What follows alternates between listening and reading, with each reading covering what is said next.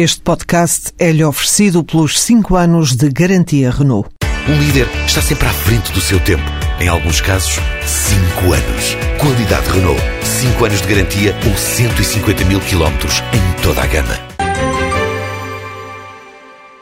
À medida que nos aproximamos do fim do período do programa de ajustamento, que será em, maio no próximo ano, as discussões começam a virar-se mais para o médio e longo prazo. O mesmo aconteceu num dos painéis de discussão na grande conferência do Jornal de Notícias, que está a celebrar os seus 125 anos de vida. Painel de discussão esse no qual eh, participaram banqueiros, ex-ministros, Miguel Cadilha, Ricardo Salgado. Porquê é que eu uh, refiro estes dois nomes? Porque ambos disseram uma coisa que até há bem pouco tempo era absolutamente tabu, era proibido dizer uma coisa destas. E o que é que eles disseram?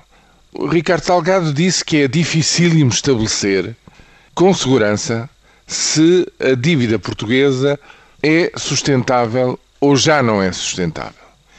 E que uh, o melhor caminho seria renegociar os juros da dívida e os prazos de pagamento dessa mesma dívida, alongando esses prazos. A mesma coisa disse Miguel Cadilho.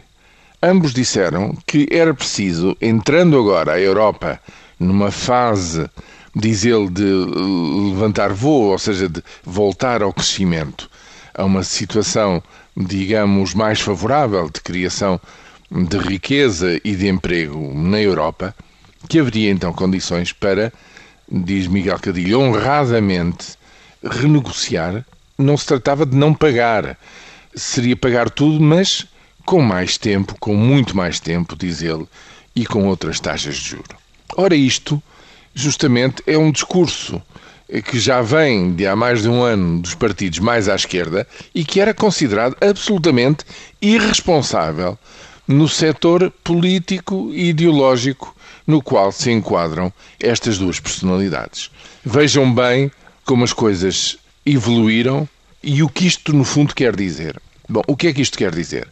Quer dizer que, com a projeção que a OCDE fez de no próximo ano a dívida portuguesa poder atingir os 132% do produto interno bruto, a 3,5%, que é a taxa média de juro neste momento da nossa dívida, nós, por ano, teremos que pôr de parte qualquer coisa como 4,6%.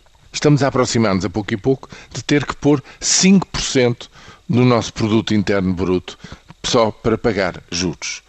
Ora, isto come completamente qualquer veleidade de crescimento, digamos, porque come o, digamos, o, o produto a mais que todos os anos, mesmo quando a economia voltar a arrancar, se consegue neste país. É por isso que estas interrogações agora se põem, põem-se ao nível de banqueiros e de ex-políticos, economistas da área da governação, e este é um problema que mais tarde ou mais cedo vai ser também posto na agenda política.